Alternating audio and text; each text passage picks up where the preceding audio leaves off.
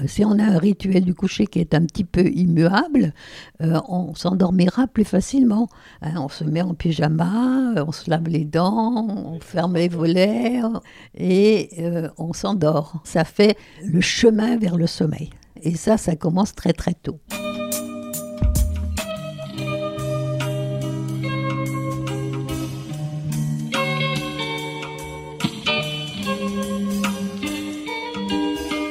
Bienvenue à tous sur Et surtout la santé, votre podcast lyonnais qui décortique des sujets de santé avec des spécialistes, avec des sportifs professionnels et parfois avec des patients aux histoires extraordinaires. Aujourd'hui, nous avons la chance d'être avec Marie-Joseph Chalamel, une grande spécialiste du sommeil de l'enfant, pour nous parler de ce sujet qui questionne des millions de jeunes parents. Je ne sais pas si vous aurez toutes les réponses que vous attendez, étant donné la complexité du sujet, mais apprêtez-vous en tout cas à écouter Madame Chalamel et sa vision scientifique, qui devrait, j'espère, quand même vous donner quelques pistes de réflexion. Je vous souhaite donc une excellente écoute, car on se retrouve tout de suite avec notre invité du jour.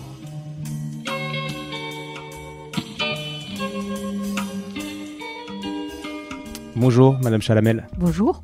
Merci de vous être déplacée jusqu'ici pour nous parler du sommeil, du nourrisson en particulier. Avant ça, vous êtes une spécialiste. C'est Patrick Lemoine qui m'a parlé de vous. Mais j'aimerais que vous vous présentiez, si c'est possible.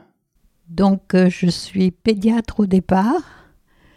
J'ai été dans le département du professeur Jouvet et j'ai été responsable d'une unité de sommeil qui faisait des consultations et des enregistrements de sommeil à l'hôpital Lyon Sud, puis à l'hôpital de Brousse pendant 30 ans. Ok. Petit rappel historique sur Monsieur Jouvet, j'ai l'impression que c'est un peu le pape de, l'étude du sommeil en France. Le pape euh, de l'étude du sommeil, pas seulement en France. Et euh, c'est lui qui a découvert le sommeil paradoxal. D'accord. Et vous, il y a 30 ans, qu'est-ce qui vous a amené à, vous intéresser à tout ça? J'étais pédiatre, j'ai été assistante dans un service de neurophysiologie pédiatrique à l'hôpital Lyon Sud et à cause euh, du problème de la mort subite du nourrisson en 1974, j'ai commencé à faire des enregistrements de sommeil chez les enfants. Et ensuite, ça a débouché sur cette unité de sommeil euh, de l'enfant qui était la seule en France. D'accord. Parce que pour rappel, euh, en consultation pédiatrique, vous dites dans un de vos livres qu'il y a une consultation sur cinq qui est, qui est lié à des, troubles du sommeil de l'enfant. Oui, ces troubles du sommeil de l'enfant, ils sont vraiment très très fréquents puisqu'on admet que 25 à 50% des enfants de moins de 5 ans ont eu pendant ont ou ont eu pendant plus de 3 mois des difficultés de sommeil. Ok. Et en étudiant votre, votre livre et, en pensant au sujet du jour, je me disais, mais comment est-ce qu'on devient vraiment spécialiste de, de ce sujet? Ok, on peut étudier le sommeil euh, pendant deux jours, mais on n'est jamais dans les conditions qui sont uniques de chaque enfant, dans chaque famille, etc. Comment on devient expert d'un sujet qui est si, si intime, j'ai envie de dire? On devient expert euh, dans l'exploration du sommeil, et on sait exactement comment se construit ce sommeil avec l'âge. Et puis, euh, bon, j'ai fait quand même des stages aux États-Unis, en particulier chez Ferber. Et euh, ensuite, c'est l'expérience euh, des consultations de sommeil pendant plus de 30 ans qui vous permet d'être euh, un peu au top des problèmes du sommeil de l'enfant. Pas seulement du sommeil pathologique, mais du sommeil normal. Et j'imagine que l'écoute est, est, hyper importante parce que là, c'est beaucoup d'échanges pour comprendre les gens et les difficultés. L'écoute est très importante et une consultation du sommeil, ça dure à peu près une heure et demie. Donc on reprend toute l'histoire des parents, l'histoire de l'enfant, de ce qu'il euh, euh, de ce qu'il projette euh, sur ses parents comme difficulté de sommeil. Et donc c'est une consultation de sommeil, c'est une heure et demie de consultation. D'accord. Donc oui, il y a le temps de s'intéresser voilà, à son patient. Ok. Et donc on va commencer dans, dans le vif du sujet parce qu'il faut en tout cas, j'ai envie qu'on amène des, choses assez concrètes, des pistes de réflexion concrètes pour les gens qui écoutent, et moi-même d'ailleurs. Euh, on va commencer avec le nourrisson, avec la période. On va passer un petit peu la vie fétale, sauf, que si, sauf si vous voulez en parler et que c'est important. Oui. Mais j'aimerais qu'on parle des, déjà des trois premiers, on va dire du premier mois de vie. Alors déjà, euh, bon, effectivement, le fœtus, il dort. Et à partir du sixième mois euh, de gestation, c'est-à-dire 28 semaines de gestation, on a déjà des périodes de sommeil paradoxal et de sommeil calme qui, lui, est l'équivalent du sommeil lent profond. Donc le sommeil, il se construit pendant la période fœtale. Et il y a une chose qui devient de plus en plus importante, c'est euh, le sommeil de la mère, les rythmes veille-sommeil de la mère pendant la grossesse qui peuvent influer la construction du sommeil de l'enfant, et en particulier de son rythme aujourd'hui. Est-ce que vous pouvez nous donner un exemple de, ce que vous venez de dire C'est-à-dire qu'une mère qui aura des rythmes réguliers, euh, pendant sa grossesse qui n'aura pas de trouble du, sommeil et qui fera pas n'importe quoi au niveau de son rythme de sommeil aura plus de chances qu'une autre d'avoir un enfant qui fera des nuits complètes assez rapidement. Parfait. Et on peut parler du coup de, du café, du thé? Qui a un impact ben, non négligeable chez l'adulte, et j'imagine y a des choses qui passent la barrière placentaire. Le café, le thé en grande quantité, il va perturber euh, pas seulement le, le rythme veille-sommeil de l'enfant, mais son, son activité cardiaque euh, et tout son système neurovégétatif.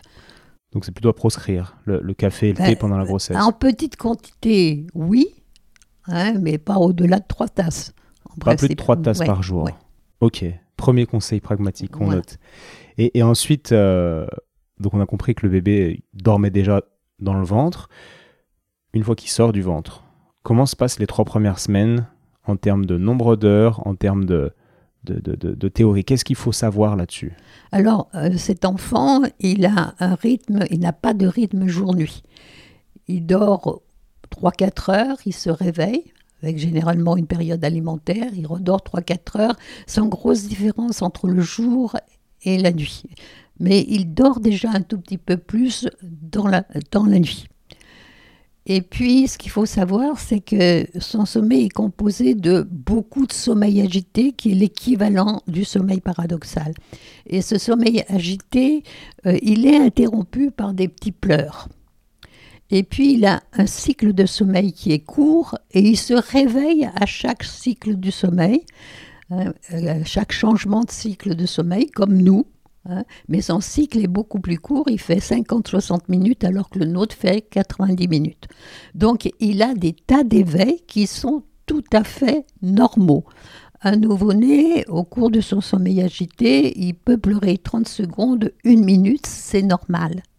Voilà, donc là on en vient à la première erreur potentielle qu'on peut faire, c'est-à-dire qu'au moindre cri, on va le voir et on le réveille en fait de, alors qu'il est toujours endormi. là, au moindre cri, on risque, bon, c'est pour les moments anxieuses, pour les moments un petit peu déprimés, qui supportent pas les pleurs de leur bébé, elles vont intervenir trop vite elles vont le sortir de son lit, elles vont le nourrir trop vite, elles vont interrompre son sommeil et elles vont lui apprendre à se réveiller complètement au lieu de continuer le, son sommeil.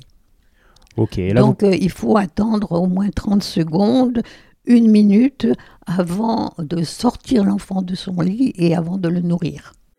Ok, c'était ma question. Après une minute, s'il pleure depuis cinq minutes, on peut se dire que là, on n'est pas en train de... On peut déjà même, avant, mettre la main sur lui. Hein, mais pas le prendre dans les bras, pas le sortir immédiatement euh, de son lit, parce qu'on interrompt vraiment son sommeil et puis on lui apprendre à se réveiller complètement. Ok. Et finalement, en donnant, en expliquant aux parents comment s'organise ce sommeil, euh, comment euh, il est, et en lui donnant ces conseils, c'est 75% de la prévention des difficultés de sommeil qui surviendront plus tard.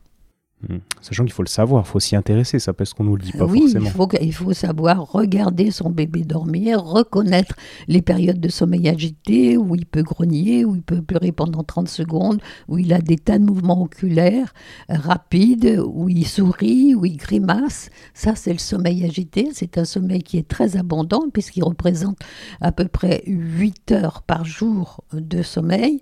Et ce sommeil est fragile. Si vous interrompez, euh, on casse le, on, casse, le, rythme du bébé. De sommeil Ok. Et si vous pouviez euh, donner trois facteurs qui vont perturber le sommeil. Trois facteurs communs qu'on retrouve. Euh, donc là, vous en avez énoncé un déjà. Est-ce qu'il y a d'autres facteurs assez classiques? Alors, il y a déjà le fait que bon, l'enfant, il va se réveiller, il va continuer à se réveiller, euh, bon, et il fera des nuits complètes euh, entre 3 et 6 mois. Mais ça ne veut pas dire qu'il ne se réveille pas. Hein. Il se réveille à chaque changement de cycle, comme nous, nous nous réveillons à chaque changement de cycle. Mais euh, peu à peu, il va falloir lui apprendre à se rendormir seul. Alors, c'est pas interdit de bercer un bébé pour le rendormir, c'est pas euh, interdit qu'il s'endorme au sein ou au biberon dans les trois premiers mois, mais à partir de 3-4 mois, il faudra le coucher encore réveillé dans son lit hein, pour qu'il apprenne progressivement à se réendormir seul. Parce que toutes les difficultés de sommeil, la grande majorité des difficultés de sommeil, c'est que c'est un enfant ne sait pas s'endormir seul. Il s'est jamais endormi seul depuis la période néonatale et quand il se réveille normalement la nuit, il va signaler ses éveils aux parents et il va falloir que les parents se lèvent pour, se, pour réendormir leur enfant qui ne sait pas euh, s'endormir seul. Donc ça, c'est la grande cause des difficultés de sommeil euh, du jeune enfant. Et ça, ça peut durer jusqu'à 4-5 ans. Il y a des enfants de 4 ans qui ne savent toujours pas s'endormir seuls parce qu'ils ne se sont jamais endormis seuls. Oui, on voit bien le, cercle vicieux potentiel se mettre en place, mmh. mais en, pratique, il y a quand même des parents qui nous disent qu'ils ne peuvent pas en fait l'endormir seul. C'est-à-dire qu'ils essayent, mais, mais, le bébé va pleurer, pleurer, pleurer, ils ne peuvent pas le laisser pleurer. Alors, est-ce qu'ils peuvent le laisser pleurer? Comment Quelle est votre vision de, ça? Euh, c'est là où vous comprenez bien que la prévention des difficultés de sommeil, c'est dès la période néonatale. Hein, parce qu'une fois que l'enfant ne sait pas s'endormir seul, en particulier à partir de... Ben, les choses, elles vont se faire progressivement. On va essayer de dissocier l'alimentation de l'endormissement. Et ça, ça se fait progressivement à partir de 3-4 mois. Hein. On dissocie l'alimentation, que ce soit au sein ou au biberon de l'endormissement. On essaye de coucher l'enfant encore réveillé dans son lit de façon à ce qu'il apprenne progressivement à s'endormir dans son lit et seul. Et progressivement, à partir de 3-4 mois, s'il est encore nourri la nuit, ça arrive, euh, bien sûr, hein, euh, puisque bon, on a, il y a des bébés qui ont encore besoin d'être nourris la nuit jusqu'à 6 mois. Mais à partir de 6 mois, on sait qu'un bébé n'a pas besoin d'être nourri la nuit. Ça, c'est quelque chose qui est important. Et à ce moment-là, s'il est encore nourri la nuit, on va diminuer progressivement la quantité des biberons et on va progressivement éloigner et allonger les périodes où l'enfant n'est pas alimenté au sein. Ok. Donc là, on voit les deux facteurs principaux. Hein, euh, c'est le bébé qui ne sait pas s'endormir seul, sans la présence de ses parents, et le bébé qui est nourri pour pouvoir s'endormir.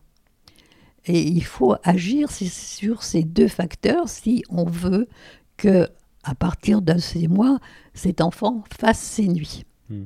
Et plutôt peut-être créer une routine au lieu que, que dans l'inconscient du bébé, il, est, euh, il est une idée de. Il associe, comme vous dites, nourriture, endormissement, peut-être associer une comptine, petit bercement ou... Non, oui, et c'est là où c'est important que qu'on institue un rituel du coucher. Et vous avez des différences d'à peu près une heure de temps de sommeil entre des enfants qui ont un rituel du, du coucher et ceux qui n'en ont pas. C'est-à-dire, euh, dès trois mois, on peut chanter une petite chanson et puis dire bonne nuit à demain matin au moment où l'enfant est somnolent. Dès la période néonatale, on peut changer une petite berceuse quand on le met dans son lit. Question pratique. La maman va peut-être avoir sa petite berceuse Et si le papa a une autre chanson, une autre berceuse, est-ce qu'il Pas de pas problème. Pas de problème. Non, c'est pas forcément toujours la même, comme c'est pas toujours. euh, après, plus tard, toujours la même histoire qu'on raconte au coucher. C'est plus peut-être un mode, une intention, une- un un, mode, un c'est un échange avec le bébé avant de se coucher. C'est un bon, c'est comme pour nous. hein, si on, on- on a des rituels, de- si on a un rituel du coucher qui est un petit peu immuable, euh, on s'endormira plus facilement. hein. on se met en pyjama, euh, on se lave les dents, On éteint le ferme les smartphone. volets. on- le smartphone normalement il doit pas être dans la chambre. hein. et euh, on s'endort. On fait toujours un tout petit peu les mêmes choses avant de se, avant de s'endormir. Ça fait le chemin vers le sommeil. Hein, Et ça, ça commence très très tôt. C'est sûr. Il y, a- il y a un autre facteur que j'aimerais qu'on aborde, c'est les conditions de l'accouchement. J'ai une amie, je, je vous expliquais, qui, qui me racontait que l'accouchement avait été assez difficile, que le bébé s'était retrouvé en néonate pendant, pendant trois jours, donc maman séparait chaque nuit de son bébé. Et c'est une, une amie qui est très intelligente, hein, qui connaît tous les Mm. conseils, qui a lu plein de livres. Mm. Mais le fait est qu'à deux ans et demi, le bébé, il veut toujours pas s'endormir tout seul. Ils ont vu les meilleurs spécialistes, ils ont testé euh, toutes les choses parallèles possibles, et, et il veut pas. Et moi, je me suis dit, oui, il y a forcément un lien potentiel entre les conditions de l'accouchement, la séparation mère-enfant, ce genre de choses. Parlez-nous de tout ça, s'il vous plaît. Donc là, euh, effectivement, il y a des facteurs euh, qui sont importants euh, et pour lesquels on sait que les difficultés de sommeil vont être plus fréquentes. C'est les moments qui ont subi un stress important, les moments qui ont eu une dépression, qu'elle soit en- anténatale ou postnatale. hein. et euh, là, effectivement, euh, ces mamans, elles vont réagir euh, beaucoup plus vite qu'une autre et elles vont rentrer dans ce conditionnement anormal à l'endormissement beaucoup plus facilement qu'une autre maman qui n'a pas eu de problème. Et effectivement, une fois qu'on est rentré euh, dans ces difficultés, dans ces conditionnements à l'endormissement, c'est beaucoup plus difficile d'en sortir, en particulier si ce conditionnement dépasse l'âge de six mois. Donc vous, là, dans ce que vous dites, j'ai l'impression que ce qui ressort, c'est plutôt les conditions euh, psychiques de la maman. C'est effectivement euh, cette maman, elle, elle a été stressée, elle a probablement été euh, déprimée, elle, a, elle a des difficultés de séparation. Ça, c'est- quelque chose qui est normal. Et effectivement, elle ces difficultés de séparation vont faire que la nuit, c'est une séparation. C'est surtout une séparation pour les parents plus que pour le bébé. On a plus de difficultés de séparation de la part des, parents que de la part du bébé. Hein, mais effectivement, si la maman ou si les parents ont des difficultés de séparation importantes, le bébé va ressentir cette difficulté et va avoir des difficultés de séparation. C'est ça qui, me, qui me saute aux oreilles, c'est que c'est le bébé va ressentir la difficulté de la maman, mais le bébé en lui-même n'a pas de difficulté, malgré l'accouchement qui a été difficile. Probablement pas. Si ce bébé est sain, s'il n'y a pas eu de problème, euh, il n'y a pas de problème au niveau de la structure du sommeil, qui, sauf si c'est un énorme prématuré, sauf s'il y a eu des problèmes neurologiques. hein, c'est plutôt le comportement des parents, l'inquiétude parentale qui va générer les difficultés de sommeil, les difficultés de séparation, les difficultés de sommeil, qui va générer l'inquiétude des parents qui vont intervenir trop vite dès que l'enfant pleure, dès que... D'accord. Et, et vous trouvez pas que c'est un peu culpabilisant pour les parents de dire que le bébé, de toute façon, lui, il y est pour rien? C'est c'est tout de la faute des Non, parents, en gros, non, si je c'est résume. pas culpabilisant, c'est c'est normal d'être inquiet. Mais c'est là où il faut guider les parents. Ok. Et comment vous les guidez alors? Que les conditionnements sont faits peu à peu, suivant les capacités des parents. Hein, on va diminuer progressivement. Si l'enfant s'endort sur un biberon, on va pro- hein, euh, diminuer et qui se réendort dans la nuit sur un biberon. Il y a des enfants qui savent pas s'endormir le soir sans un biberon dans la bouche et qui, dans la nuit, quand ils se réveillent normalement, en particulier entre minuit et 5 heures du matin, ils se réveillent toutes les heures, ils sont incapables de se réendormir sans reprendre un biberon.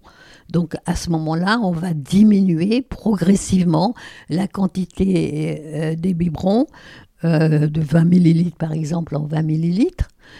Et parce que bon, on va pas brutalement dire non, il faut pas le nourrir. Parce que vous, si vous prenez un repas à 2 heures du matin pendant une semaine, les premiers jours, vous n'aurez pas faim. À la fin de la semaine, vous mangerez votre repas à 2 heures du matin de bon appétit. Et si on vous le supprime, vous ne vous rendormirez pas. Donc c'est pour ça qu'on va diminuer progressivement euh, ce conditionnement biberon pour se endormir ou pour se réendormir. Et euh, bon, donc ça, euh, on, va aussi, si l'enfant a plus d'un an, progressivement le laisser pleurer.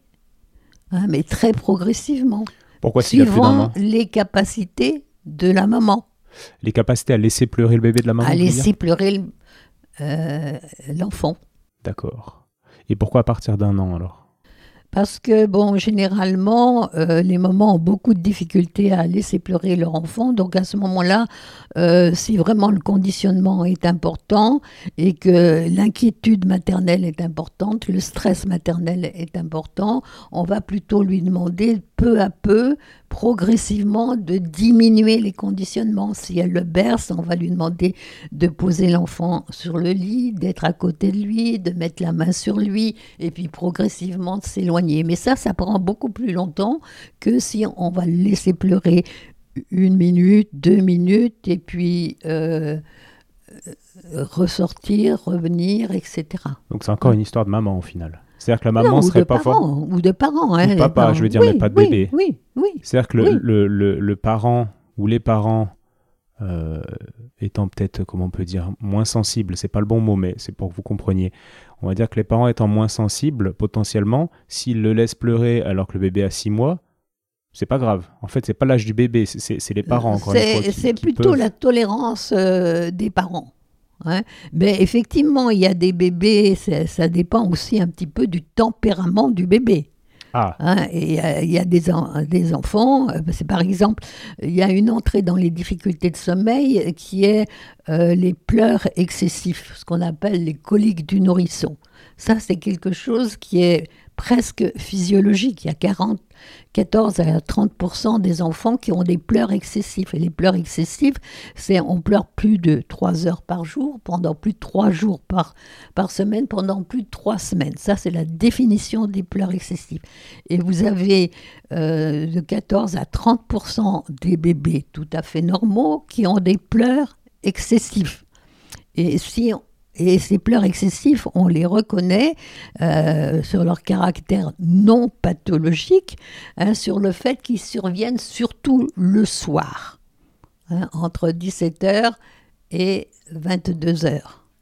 Hein, donc euh, si on n'explique pas aux parents que ces pleurs excessifs ne sont pas anormaux, si on ne leur dit pas et on ne les rassure pas en leur disant qu'ils vont disparaître à partir de 3-4 mois, ces parents vont être très inquiets, ils vont faire un tout petit peu n'importe quoi pour que l'enfant dorme et ils vont rentrer dans le conditionnement anormal à l'endormissement. Et en plus, leur inquiétude va augmenter. Hein, c'est le dialogue entre, c'est le dialogue avec les parents qui finalement euh, fait que l'enfant va bien dormir. Ok. Et vous avez quand même mentionné l'enfant, vous mentionnez beaucoup, beaucoup les parents dans, les, dans les causes des dysfonctionnements. Il y a des enfants, effectivement, qui, qui ont un tempérament un petit, petit peu plus vif que d'autres. Exactement, je, voulais en venir un petit peu de ce côté-là. Euh, on a vu avec Patrick Lemoine dans un podcast sur le sommeil qu'il y avait différents types de dormeurs. Il y avait des gens du soir, des gens du matin, etc. Mmh. Comment est-ce que tout ça, ça se met en place? Est-ce qu'on est du matin ou, qu'on est du soir Non, on devient? pas, on n'a pas de choses bien nettes au niveau de dire il est couche tôt, il sera couche tôt, il est petit dormeur, il sera plus petit dormeur euh, plus tard. Bon, il y a une part, euh, plus tard, effectivement, il y a une part génétique, il y a une part environnementale pour le fait d'être couche tôt, couche tard, euh, petit, on dit plutôt court et long dormeur. Et la part génétique, c'est quoi? Par exemple, il y a une étude, il y a, des gens aux États-Unis qui montrent que dans l'état de bonheur, en fait, il y, a des gens qui vont être beaucoup plus facilement dépressifs et des gens beaucoup plus facilement heureux. Et le bonheur, entre guillemets, serait, d'après les études génétiques, euh, dépendante à 50% de la génétique, justement. Oui, oui mais ça, c'est un petit peu pareil. C'est un petit peu pareil Ah, dans le oui, sommeil. Bien sûr. Je pense que c'est important de le dire, qu'il y a quand même oui, mais des ça, facteurs ça, sur lesquels on on verra bien s'il est court dormeur ou long dormeur un peu plus tard que la période périnatale ou euh, même la première année. D'accord. Mais le profil de dormeur peut quand même être conditionné, est quand même conditionné par l'environnement et tout ce qu'on met en place Ah, petit. ben, il y, a, il y a la génétique, il y a l'environnement, effectivement. Euh, dans les premiers mois, il y a d'énormes différences au niveau du temps de sommeil, une grande variabilité entre les différents enfants pour les durées de sommeil sur 24 heures. Et ces durées de sommeil sur 24 heures, elles portent surtout sur le sommeil de jour. Et on sait que les études épidémiologiques ont montré que ces différences, elles sont pour 60% dues à des causes environnementales. Trop de bruit, euh, un enfant qui ne sait pas s'endormir seul, etc. D'accord. Euh, je voulais essayer de vous orienter un petit peu vers, euh, vers d'autres d'autres domaines, mais je ne sais pas si ça vous parle. Vous allez me donner votre avis. Euh, honnête, évidemment.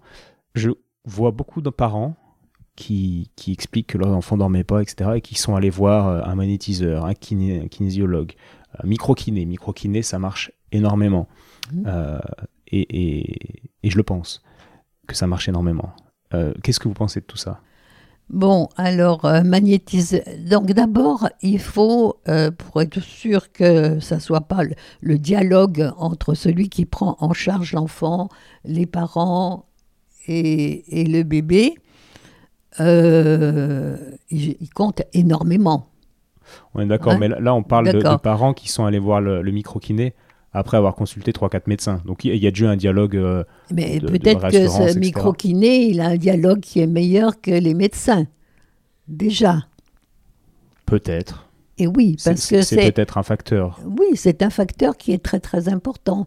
Et puis, il faudrait aussi, moi je m'appuie toujours, et ça je crois qu'il faut être, c'est important, sur est-ce qu'il y a des études objectives euh, qui montrent hein, euh, que la microkiné est importante pour euh, la résolution des difficultés de sommeil de l'enfant. Alors le problème avec les études, c'est qu'il faut qu'elles soient financées. Et, et les micro-kinés euh, n'ont pas forcément d'ordre, sont chacun a dans pas leur coin, etc. uniquement, uniquement en France, il y a aussi aux États-Unis où il y a des énormes. Moi, je n'ai pas vu passer de- d'études euh, scientifiques sur l'importance de la microkiné sur euh, la résolution des problèmes des tout petits. Hum, Moi non plus, j'ai- pas vu passer des- d'études scientifiques. Par contre, j'ai vu passer des centaines de, de parents qui m'ont expliqué ça. Hmm. Euh, et et j'accorde pas mal d'importance quand même à la clinique et je crois les gens. Donc quand ils me disent des choses comme ça, je, je le crois par respect pour eux. Ça Et- dépend ce qu'explique le microkiné. Qu'est-ce qu'il dit, le microkiné? En fait, vous pensez que, que tout se joue dans, Dans le le- dialogue entre le. Mais que ce qu'il fait Oui, concrètement, ça n'a pas d'action. va donner. Et, et- et ce qu'il fait avec ses mains, vous pensez que ça, c'est du superflu? Je suis pas sûre. Ben, moi, j'ai travaillé avec les, euh, un ostéopathe où on a travaillé sur les rythmies de l'enfant. Ouais. Et on n'a eu aucune différence entre euh, la prise en charge ostéopathique et euh, la.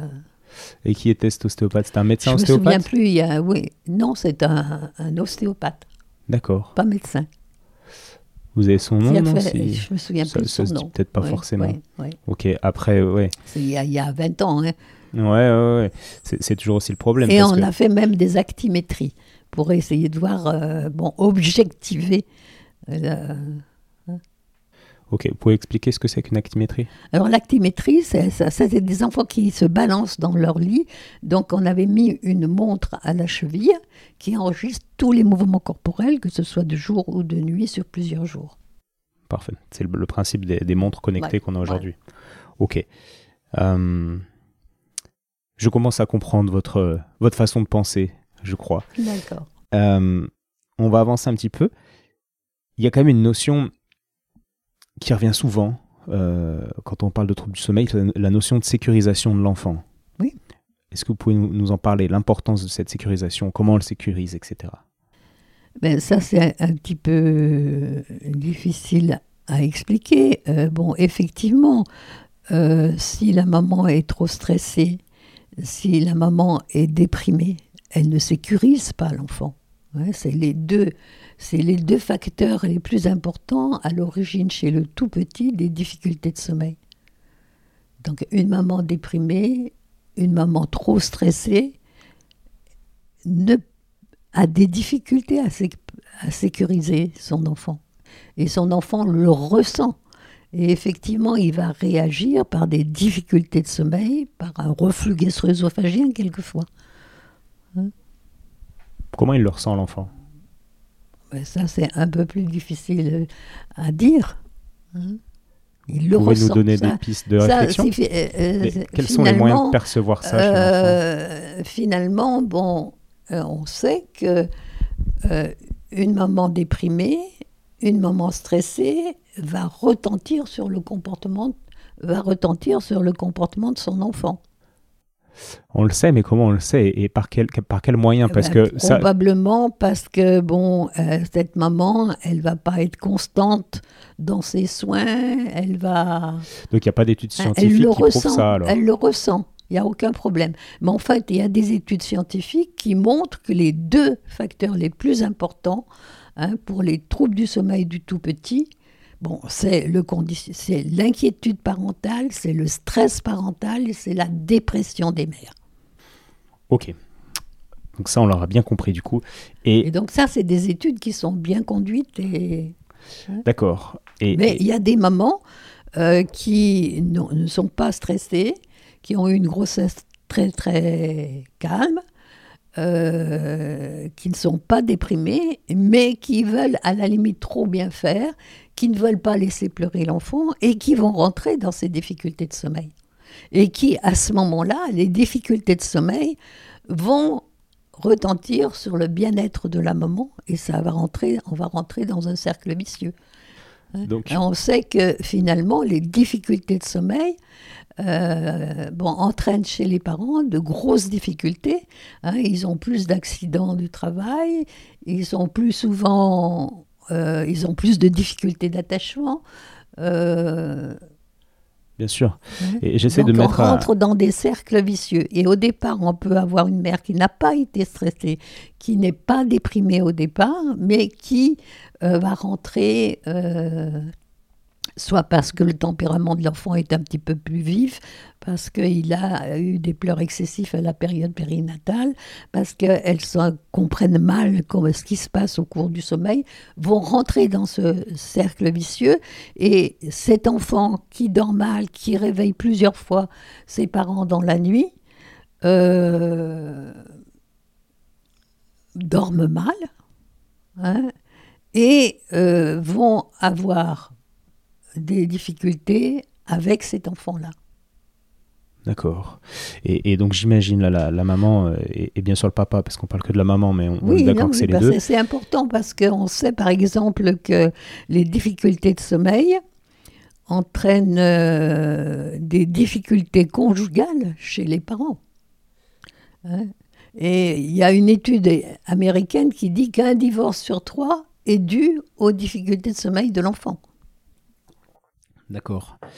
Et en fin de consultation, donc souvent, j'imagine que ce qui ressort, c'est un état de stress chez la mère. Euh, du coup, vous, vous réorientez euh, beaucoup chez des psychologues? Comment vous faites? Parce qu'après, c'est plus de votre ressort. Pas forcément, parce que ça dépend. Si cette mère, bon, déjà, il y a la dépression postnatale qui est, pas, qui est méconnue, hein, souvent, alors que c'est 10 à 15% des mamans qui font une dépression postnatale. Mais pas forcément, ça dépend euh, déjà le dialogue avec l'enfant, le fait de euh, donner des conseils bien précis, le fait euh, va, si vous voulez, agir sur le comportement de la maman et du coup retentir sur le comportement du bébé. Et moi, très souvent, bon, il suffit parfois d'une consultation où on dialogue pendant une heure et demie, on raconte l'histoire, où on donne des conseils, où on rassure les parents pour que très très vite les choses se remettent en place. D'accord. Et ça, vous, prenez une heure et demie, mais euh, et, j'imagine l'efficacité de, cette prise en charge longue euh, dans l'écoute, etc. Mais comment, comment font les généralistes? Parce que d'abord, on va voir le généraliste, on va voir eh le ben, pédiatre qui n'est pas spécialisé. Effectivement, les généralistes, on n'a pas le temps. Euh, mais déjà, si à la période néonatale, ils pouvaient donner des conseils, expliquer comment l'enfant dort, hein, donner des conseils, euh, on éviterait 75% des difficultés de sommeil. D'accord. Donc finalement, avec ce podcast, si, les médecins généralistes n'ont pas forcément le temps, ils, peuvent donner euh, ce podcast aux patients pour qu'ils écoutent tout ça.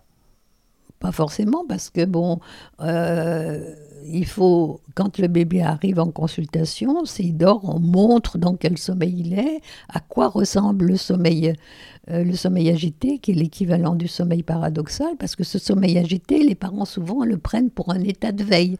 Donc il faut savoir à la période néonatale observer l'enfant hein, euh, en train de dormir, reconnaître ce sommeil agité qui ressemble souvent à un état de veille parce que l'enfant sourit, parce que l'enfant pleure pendant 30 secondes, parce qu'il a parfois les yeux ouverts, parce qu'il a des tas de mouvements oculaires, parce qu'il se tortille et que l'enfant, euh, que les parents ont peur qu'il ait mal. Euh, hein, et alors, en revanche, le sommeil calme, où l'enfant ne bouge pas, où il ne se réveille pas, où il est très calme.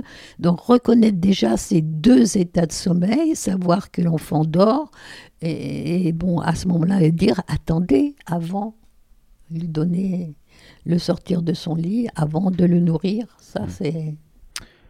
Ok. Euh, on va prendre un cas clinique. Oui. Pour changer les idées.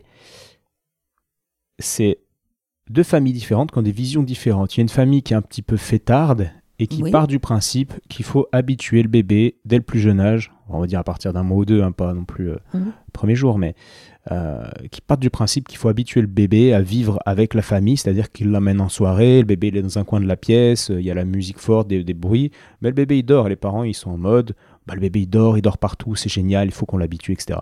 Et à côté de ça, euh, il y a l'autre famille qui dit bah nous on pense que la qualité de sommeil du bébé n'est pas la même s'il y a un brouhaha pas possible autour et on préfère euh, bah, diminuer un peu notre vie sociale, on préfère se relayer, sortir un par un et, voilà laisser le bébé dans son petit cocon plutôt euh, de l'appartement de la maison. bon voilà, on respecte un petit peu plus l'environnement du bébé entre guillemets. Vous voyez ces deux visions différentes? Oui, oui, oui. Qu'en pensez-vous? Alors là, moi je crois que je suis plutôt pour les seconds. Hein, qui protège le bébé, parce qu'on sait que le rythme jour-nuit se met en place grâce à des donneurs de temps. Et un des premiers donneurs de temps, c'est d'avoir des rythmes réguliers hein, et d'avoir une bonne alternance lumière naturelle dans la journée, obscurité dans la nuit. Et effectivement, ce sommeil, il est majeur pour la construction du bébé, pour euh, d'abord un, euh, les tout premiers mois, euh, ce sommeil agité, qui est l'équivalent du sommeil paradoxal, il sert à la, maturation du cerveau. Et puis le sommeil calme, lui, il va, il va favoriser la cognition, hein, les apprentissages, et ça, ça commence dès les premiers mois.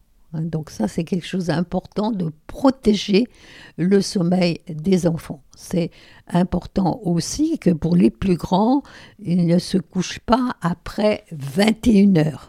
Parce que plus euh, hein, il y a des horaires.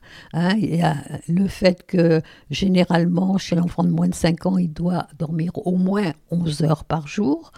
Hein, et il y a aussi comme euh, bande pour avoir un bon sommeil, il faut se coucher suffisamment tôt.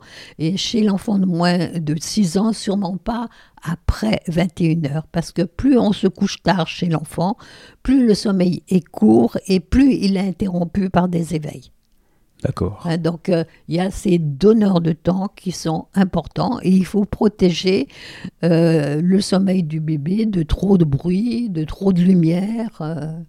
D'accord. Mais là, peut-être que les parents vont dire ah non, non, mais même avec du bruit et de la lumière, il dort. Mais j'ai une étude en tête, scientifique, j'imagine, que Patrick Lemoine nous a mentionné. C'est que les, gens, les patients qui dormaient près des aéroports ou près de zones où il y a du bruit de manière un peu alternative et, mhm. et non régulière, euh, ces gens-là avaient une, une pression artérielle plus haute et la qualité de leur oui, sommeil oui, était moins bonne. Le C'est c'est un peu bruit, pareil chez l'enfant. ah ben oui, il n'y a aucune raison pour qu'un bruit n'accélère pas le rythme cardiaque de l'enfant. Ok. Donc pour Et résumer, Même s'il dort, si apparemment il dort, son sommeil est perturbé.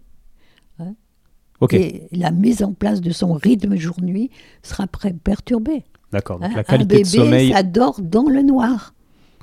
Un bébé ça dort dans le noir et dans le silence pour une qualité dans le optimale. noir et dans le silence. Dans la nuit, on n'échange pas avec son bébé. hein, quand on le nourrit dans la nuit, dans les tout premiers mois, hein, on n'éclaire pas trop, hein, de façon à respecter cette alternance euh, lumière naturelle dans la journée, obscurité la nuit. Dans la journée, on promène son bébé à la lumière du jour. Et il y a des différences entre des bébés euh, qui qui dorment bien à six semaines et d'autres qui dorment moins bien à six semaines, les bons dormeurs ont été plus exposés à la lumière du jour entre 14h et 16h que les bébés qui dorment mal. D'accord. Et, et donc le parent qui dit à l'autre parent, euh, nous on l'a toujours, on va l'appeler euh, Augustin Oui. au hasard, le petit qui dit, nous Augustin on l'a toujours amené n'importe où avec nous, euh, voilà on s'est pas plié à, à son rythme à lui, c'est lui qui s'est plié à notre rythme, et aujourd'hui il dort super bien, il dort n'importe où, etc. Donc qu'est-ce que vous pensez Ben, de ce il y a des enfants qui sont plus résilients que d'autres. Ok, Hein, ça, il n'y a aucun problème. Il y a des enfants, ils dormiront n'importe où, n'importe quand, mais dès que. hein, mais la plupart d'entre eux sont perturbés euh, par des rythmes trop irréguliers. Hein. et il y a un rythme qui est important, qui va devenir très important, euh, c'est l'heure du lever le matin. C'est le fait d'avoir un rythme régulier hein, de coucher et surtout de lever le matin et d'avoir des siestes qui correspondent à l'âge de l'enfant. d'accord. Et justement les siestes, on les fait dans le noir ou dans non, le jour Pour respecter l'alternance lumière naturelle du jour, obscurité la nuit, l'enfant, il, euh, il- dans la journée, il dort à la lumière du jour.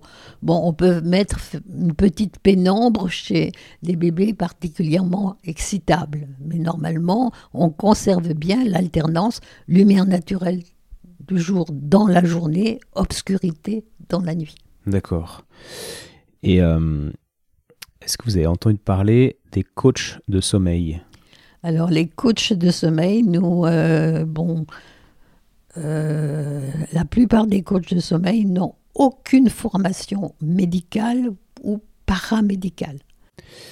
Mais étant donné qu'en dans une formation médicale, il n'y a aucune heure consacrée au Ah, si, sommeil, Si, si, il y a des heures qui sont quand même consacrées au sommeil, Ah bon? en particulier en pédiatrie. Bah, je fais les cours, hein. ok, en pédiatrie, d'accord, Oui. d'accord. Parce que ça, c'est Patrick Lemoine qui nous disait ça, qu'il n'y avait aucune heure Oui. consacrée au sommeil en médecine. Oui, mais enfin, peu à peu, il, euh, en tous les cas, il, bon, il faut quand même penser que dans les difficultés de sommeil, il y a quand même 20 à 30% de causes médicales. Bien sûr. même chez le tout petit. Donc d'abord, un des problèmes, c'est qu'il faut reconnaître ces causes médicales. Oui, oui, mais je pense que les coachs du sommeil sont, sont formés à ça et, et aptes Euh, à non. réorienter. Alors non, il y a la plupart des coachs du sommeil n'ont aucune formation sommeil et aucune formation médicale. Alors, vous, vous enseignez à des pédiatres, on va décortiquer un petit peu, ou à des généralistes dans, dans vos cours? On a, bon, là, on a des formations pour euh, des personnels, euh, des personnels de santé, hein, et on fait bien attention justement qu'il y ait une formation de personnel de santé dans ces formations. D'accord. Et, et du coup, j'ai pas vraiment Et- compris. Le, un généraliste Oui, qui se retrouve dans son cabinet à prendre en charge des, Oui. des- des Oui. patients voilà, qui, ont, oui. qui ont des enfants qui ont des troubles du sommeil. Combien d'heures a-t-il étudié la le sommeil? Là, je ne peux pas vous dire, mais il y a des formations sommeil. Demain, à Paris, je fais une formation sommeil pour des pédiatres et des généralistes. D'accord. Donc, c'est eux qui font un post-grade, Et qui oui, viennent de la même manière que. dans les problèmes, dans le cursus de, de formation. Parce que je crois bien, d'après mes sources, Oui, que le généraliste dont je vous parle, euh, qui se retrouve face au patient, qui n'a pas fait de lui-même des formations, parce que souvent Oui. ils n'ont pas le temps, Oui. euh, n'a jamais étudié le sommeil en fait. Oui, mais les Et à comparer à ça, un coach du sommeil, s'il a un, un diplôme, enfin, ils je n'ont pas de diplôme. La plupart des coachs de sommeil n'ont pas de diplôme. et donc, euh, continue la, la réflexion de manière bienveillante. hein. Oui, Le coach du sommeil est probablement, s'il s'est orienté là-dedans, très intéressé par le sujet. Donc, il a dû passer des centaines et des centaines d'heures à lire des Je livres, à ne faire des suis interviews. pas sûr. Parce que moi, si vous voulez, il y a des coachs de sommeil qui font référence à moi, qui me demandent des conseils et je ne suis pas certaine que...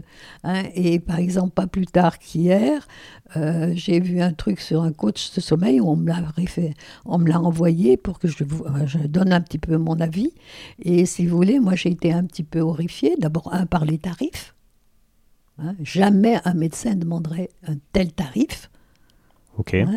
Deux, par les photos qui accompagnaient, euh, la présentation de ce coach, où il y avait un bébé dans un grand lit, tout seul, avec, euh, avec des oreillers, avec des couettes, un, un lit parental, où il y avait un autre bébé entouré de grosses peluches, et un troisième bébé qui était emmailloté.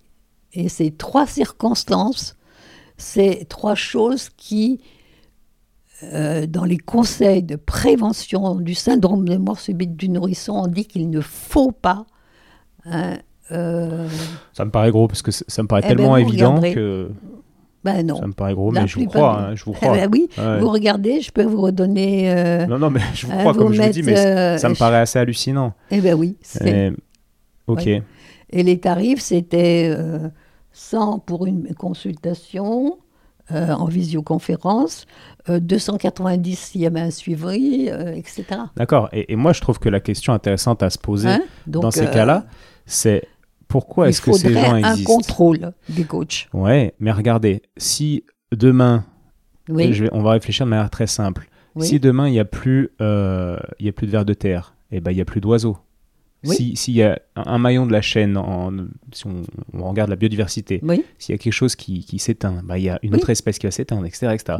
Et de la même manière, dans l'écosystème humain, médical, paramédical, coach, peu importe, si ces gens-là ont du travail, c'est bien qu'ils répondent à un besoin que les patients ne trouvent pas ailleurs, on est d'accord. oui, je suis bien d'accord. Et pourquoi Je suis bien d'accord. Mais il faudrait qu'il y ait un contrôle. Un contrôle, une formation, quoi. Oui, en une formation et qu'il y ait des formations. D'accord. Hein Il falloir créer ça alors. Ben oui. Euh, si vous voulez, si ces gens. D'abord, un, la sécurité sociale ne marche pas. Ah bah là non, oui. Deux, s'il y a un pépin, c'est exercice illégal de la médecine. Oui, sans, sans doute. Mais j'en parlais, c'est marrant Ah parce oui. qu'en ce moment, vu que je suis dans le sujet, j'en parle beaucoup, puis j'ai plein de choses qui me viennent en tête. J'ai un ami qui est, qui est, qui est un grand spécialiste, euh, qui est dentiste, qui est un spécialiste scientifique, mais, mais au-dessus, euh, enfin, Oui. c'est un spécialiste, quoi, qui donne des conférences dans le monde entier, etc. Très, très scientifique. Et en fait, il fait appel à un coach du sommeil pour sa petite. Parce oui, que, mais euh, ça, c'est son droit. Ouais, non, parce qu'il trouve Mais pas, il moi, trouve je pas de réponse pense que la plupart de ces coachs euh, n'ont aucune, euh, aucune formation sur le sommeil. Hein, bon, dans ce- le truc que j'ai vu hier, on dit bon, elle opposait mélatonine et cortisol en disant qu'il fallait pas qu'il fallait pas laisser pleurer les enfants parce que ça augmente le taux de cortisol. cortisol. hein. Donc ça, c'est un petit peu le- la référence au niveau de laisser pleurer ou pas l'enfant. hein. Et euh, elle opposait mélatonine et cortisol, ce qui est une hérésie scientifique. Ok. Ouais, j'ai. Je pense à, des amis qui font des choses. Vous verrez, ça fait le buzz actuellement sur Instagram. Ah oui hein, ça, ça, elle cumulait un petit peu euh, les choses, qui prouvaient que quand même, euh, Qu'est- Qu'est-ce qui fait le buzz sur Instagram exactement? c'est ce que j'ai regardé hier. D'accord. Et vous, vous êtes présente, par exemple, sur les réseaux sociaux pour voir ce qui s'y passe, Non. etc. Non, euh, bon, euh, on me les réfère. Pour d'accord. me les réfère. Parce que là, actuellement, euh, il y a une équipe euh, qui travaille à l'hôpital euh, Femmes, Mères, Enfants et qui travaille aussi à Lausanne et qui fait beaucoup de prise en charge en visioconférence, des psychologues et des docteurs en psychologie qui travaillent à, à Lausanne en unidistance et euh, qui me les réfèrent parce qu'ils sont un tout petit peu... euh, et là, ils sont en train de travailler sur un grand groupe d'enfants, euh, sur les pleurs du nouveau-né, sur faut-il pleurer ou pas, avec des trucs contrôlés. Hein, sur l'efficacité et la non-efficacité, sur le cortisol ou pas. D'accord. Parce qu'aujourd'hui, on ne le sait pas. Vous pouvez pas affirmer si On ne peut pas affirmer, le cortisol, c'est quelque chose qui est normal déjà. Bien sûr. Hein Mais on La peut pas affirmer parce que ça, me paraît assez simple en fait de, de prouver que quand on pleure, le taux de cortisol s'élève. Une prise de sang avant, oui, après, oui, etc. ben, Enfin, je vois ça, mais ça ne veut pas dire que ce soit anormal. Ouais, mais après les effets du cortisol, enfin, je, je vois pas en quoi ça peut être compliqué de, de prouver ça. J'ai du mal à saisir euh, la si, difficulté. c'est- il faut d'abord faire des dosages. Il faut faire des dosages, c'est pas, c'est pas si simple que ça. Il n'y a pas d'études bien contrôlées où euh, on laisse pleurer les enfants, et on, ou il y en a d'autres où on ne les laisse pas pleurer, et où on compare. hein, surtout des, des très très jeunes enfants D'accord. Et, et là, là, il y a des études qui sont en train d'être faites alors? qui vont être, qui sont en train d'être faites. Ok. Faudra qu'on regarde alors. Ouais. Et- c'est des, des études qui sont très très très difficiles. D'accord. En particulier, quand, euh, une étude, pour qu'elle soit valable, il ne faut pas euh, deux, trois enfants. hein, il faut, Bien sûr. euh, Non, mais le cortisol, on est d'accord qu'on peut, on peut le doser, euh, on peut doser le cortisol salivaire de manière très simple. mais- bien sûr. Mais, Mais même, c'est pas si simple que ça. Sur un grand nombre d'enfants, c'est pas si simple. Et puis, c'est des, des dosages qui sont relativement chers. Et là, ils ont été sponsorisés, ils ont mis pas mal d'argent. donc, on est d'accord que ça, ça coûte cher de faire des études. ben oui, on en revient à nos oui, amis les micro-kinés. oui. Je vois pas comment Oui. ils peuvent en faire. Mais, euh, et- Mais et il faut rentrer. Il faut qu'ils rentrent dans des, dans des équipes scientifiques et puis que. Mais ça marche pas. Le, le cadre Ouais. scientifique, en fait, si vous voulez, en microkiné, en ostéo, on peut pas euh, reproduire ce qu'on. Ça n'a aucun sens, en fait, de, de faire des protocoles, de reproduire euh, ce qu'on fait avec le bébé 1 et avec le bébé 2, Mm. avec le bébé 3, parce Mm. qu'en fait, il n'y a aucun de ces bébés. Mais Qu'on si traite vous de la même avez manière. beaucoup de bébés, Ouais. c'est ça. hein? C'est pour ça que c'est pas une étude individuelle de 10 bébés. hein, Non, mais il va bien falloir nombre. faire des gestes, faire des choses. On Ben peut- oui, ben oui. Ouais, sauf qu'on fait, on fait toujours des choses différentes, en fait. Ben oui, oui, mais. Co- Comment vous voulez étudier quelque chose Oui, mais est- c'est généralement de la microkiné quand même. Ah, Et oui, Ouais, il y a un groupe alors- de là- microkinés suffisamment grand et un autre groupe. euh, Moi, Hein je, je, je, je- je parierais, mais beaucoup d'argent. Je vous mets deux, trois micro-kinés que je connais. Mm. Et, euh, et puis, on regarde les résultats. On, on- on- on leur donne 100 bébés qui ont des troubles du sommeil. On, on fait un groupe témoin de 100 bébés Mm. Oui. qui n'ont pas de troubles du sommeil. Les micro-kinés font ce qu'ils veulent. Ils font pas de protocole. Ils font ce qu'ils feraient en consultation. Mais pour moi, c'est c'est certain qu'il y a plus de résultats du côté des micro-kinés. Mais Oui, mais, mais c'est comme moi, quand je, euh, mes, mes amis pédiatres me disaient, on comprend pas, on dit à peu près les mêmes choses que, que toi, et quand ils vont en consultation, euh, euh, c'est très, euh, hein, c'est très efficace, et quand c'est nous qui les prenons en charge, c'est pas efficace. Mais il y a aussi le tempérament du consultant, etc. Ouais, non, mais ça, Hein j'ai bien compris. Mais ça Oui. veut dire que vous niez, euh, vous Je niez nie pas, la- la- la- l'action même du micro-kiné. non, je nie pas. D'accord. J'ai Mais l'impression je- que vous niez et que vous Euh, mettez tout non. sur le fait qu'il sait mieux parler aux parents, quoi, en fait. Oui, moi je pense que c'est plutôt la relation avec les parents que, euh, euh, bon, euh, si c'était vraiment l'action du microkiné, bon, il faut d'abord, un, démontrer euh, par quel, pourquoi ça agit sur les difficultés de sommeil, donc euh, au point de vue euh, neurophysiologique. Mais parce que ça, Et tout puis- à l'heure, excusez-moi, je vous coupe, mais je vous ai posé la question comment est-ce que euh, ça agit, comment le stress de la mère agit sur l'enfant? Vous m'avez dit, je ne sais pas. Mais non, je vous ai pas dit, je sais pas. Euh, on va avoir des problèmes de d'accélération du rythme cardiaque. De, euh, euh, il y, a, il y a une relation qui est pas uniquement. Il y a le pot à pot. Il y a des tas de choses que. Ouais, mais j'ai l'impression que c'est c'est tout aussi compliqué à expliquer, d'expliquer pourquoi la mère, euh, pourquoi le bébé va éponger, entre guillemets, les émotions de la mère. Oui, bien sûr. Par quel biais, par quel moyen euh, physiologique euh, c'est aussi difficile d'expliquer ça que d'expliquer comment ce que fait la microkiné. Pas forcément, il faut. Puisqu'il y a un geste. Il y a un geste de microkiné. Ah bah, il, y en a, il, y en a des, il y en a des centaines et, eh des ben centaines. c'est pas un geste. Oui, oui. C'est pas, pas tout à fait pareil. Ouais. Ok. Mais en tout cas, c'est je voudrais vous rassurer, cette, cette conversation est, bienveillante. C'est vraiment pour créer mmh. la discussion mmh. et, puis, euh, et puis voilà, comprendre, vous, mmh. en tant que. Comment on peut dire Pédiatre, médecin du sommeil Pédiatre spécialiste du sommeil Je suis pédiatre spécialiste du sommeil. D'accord. Et voilà, ce qui m'intéressait, c'est de comprendre vos réflexions, etc. Parce que moi qui suis ostéo, bon, sincèrement, je ne suis pas spécialisé euh, en pédiatrie, pas du tout. Mais ça m'intéresse parce que je suis papa depuis quelques mois. Euh, mais voilà. Mais tout ça pour recadrer et dire que c'est mmh. une discussion bienveillante. Hein. Je ne veux pas vous, vous chercher les problèmes. Ok. Donc. Mais moi, j'ai pas de problème. Hein. Ouais. je sais bien, mais moi non plus. Euh, je crois qu'on a déjà dit pas mal de choses. Est-ce qu'il y a euh, des, des conseils, des choses essentielles qu'on aurait oublié de, raconter pour euh, que le, le nourrisson ou le bébé puisse optimiser son sommeil? Je ne sais pas, c'est l'importance des donneurs de temps. Hein. C'est-à-dire que dès les premiers jours, ça va être l'interaction entre les parents et le bébé qui est le premier donneur de temps. C'est-à-dire que dans la nuit, euh, la maman ne, ne parle pas, nourrit de façon plus neutre, n'éclaire pas parce que l'alternance lumière naturelle du jour, obscurité la nuit est un donneur de temps important, mais ces mamans, elles vont échanger, il faut qu'elles échangent avec leur bébé dans la journée et pas dans la nuit. Donc le donneur de temps social est un donneur de temps majeur. Et puis il y a un autre donneur de temps aussi qui est majeur, c'est, on en a déjà beaucoup parlé, c'est l'alternance lumière naturelle du jour, obscurité la nuit. Et puis ensuite, ça va être la diminution progressive des alimentations nocturnes.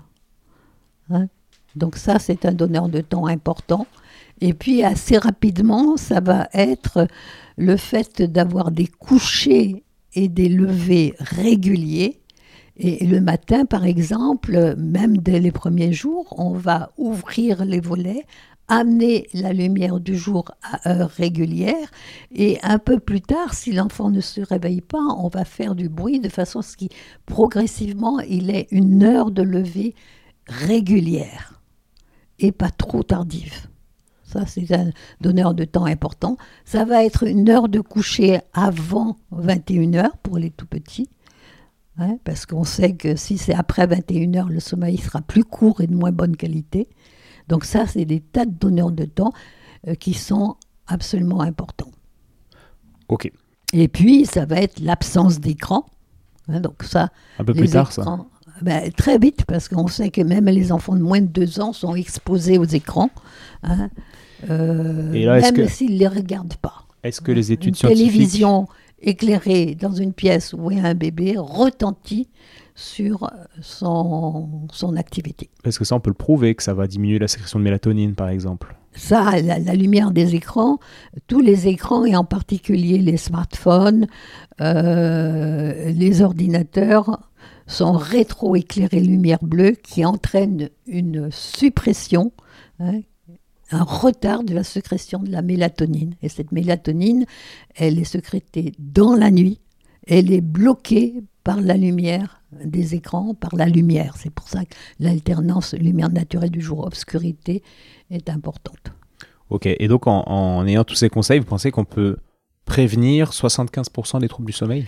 Si on décrit, si on sait, on sait bien comment dort le nouveau-né à la période néonatale, hein, si on sait bien reconnaître les périodes de sommeil agité qui peuvent ressembler à des éveils, hein, et les périodes de sommeil calme, Hein, si on sait comment dort l'enfant, son rythme dans les premiers jours, euh, et si on dit aux parents de ne pas intervenir trop vite dès qu'il a la bouche ouverte, de ne pas le sortir du lit, de ne pas le nourrir immédiatement, c'est 75% de prévention des difficultés de sommeil. D'accord. Bon, bah, c'est génial. Bah Comme oui. ça, les gens qui écoutent ce podcast, déjà, ils, ils ont de quoi réfléchir et Oui. de quoi mettre en place Oui. des choses. Peut-être que s'ils se diffusent beaucoup, on va diminuer les, troubles du sommeil. Et puis pour les mamans, essayer d'avoir pendant leur, la, la grossesse des rythmes réguliers. Pensez aussi à l'avant, Oui, D'accord. alors parce que le fœtus dort. Ok. Et bah, merci beaucoup, voilà, Marie-Joseph. de rien. Ça nous aura pris une heure pour avoir tous ces conseils, mais au moins ils sont clairs. Merci beaucoup et puis bonne, euh, bonne continuation.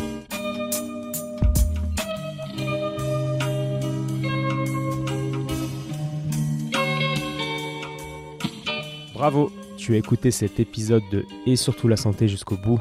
Donc pour booster ce projet qui a pour but de te donner les meilleures infos possibles sur le thème de la santé, je t'invite à aller mettre 5 étoiles et un commentaire sur l'application podcast de l'iPhone de ton voisin. Comme je te l'explique régulièrement, c'est ça qui m'aide à faire monter le podcast au classement et donc ça me crédibilise pour ensuite inviter d'autres experts et ensuite te partager leurs conseils. Donc merci encore. Tu peux également suivre les aventures du projet sur Instagram à Étienne Bulidon et évidemment si l'ostéopathie peut t'aider, bah, tu peux venir me consulter au cabinet du 120 rue Montesquieu à Lyon. Si je ne suis pas disponible, c'est Julien ou quelqu'un de l'équipe qui te prendra en charge. A bientôt et bonne fin de journée. Ciao